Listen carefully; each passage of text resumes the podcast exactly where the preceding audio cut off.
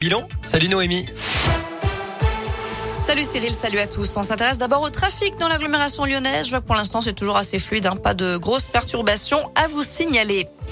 À la une, des, un témoignage très attendu cet après-midi aux assises de l'Isère, celui des parents de la petite Maëlys. Deuxième semaine du procès de Nordal Lelandais.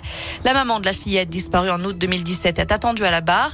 Elle doit revenir sur cette soirée de mariage à Pont-de-Beauvoisin, en Isère, au cours de laquelle Maëlys a croisé le chemin de Nordal Lelandais. Son papa, Joachim, devrait lui aussi témoigner. Un peu plus tôt ce matin, l'accusé a été entendu sur l'agression sexuelle de ses deux petites cousines. Il a reconnu avoir des penchants pédophiles. Une bagarre évitée au collège Jean Moulin à Trévoux, dans l'Ain en limite du Rhône. Vendredi dernier, des rumeurs ont circulé sur les réseaux sociaux annonçant une rixe devant l'établissement. Finalement, les gendarmes sont intervenus et ont assuré une présence dissuasive.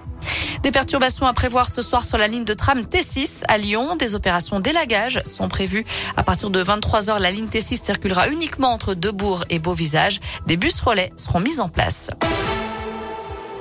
Retour à la case prison pour Patrick Balkany, l'ancien maire de Levallois-Perret, condamné pour fraude fiscale, a été incarcéré ce matin à la prison de Fleury-Mérogis. Sa femme, elle, est toujours hospitalisée. Le couple n'ayant pas respecté les conditions qui accompagnaient leur placement sous bracelet électronique, ce dernier a donc été révoqué.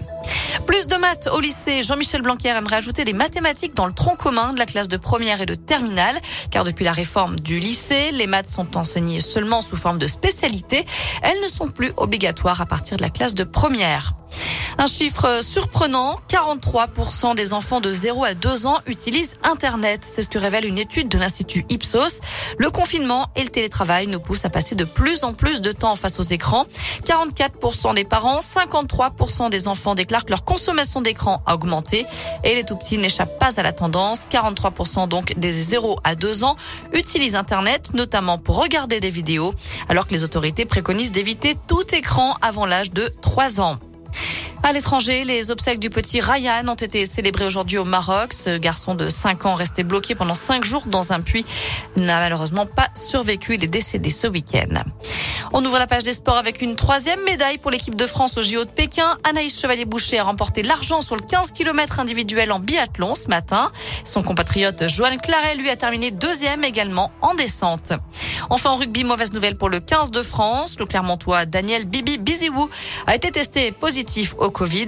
Le pilier de l'ASM a donc déclaré forfait pour la réception de l'Irlande samedi. Ce sera à l'occasion de la deuxième journée du tournoi des Six Nations.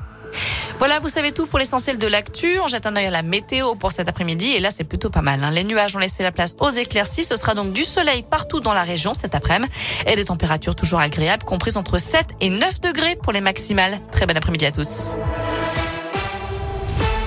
Merci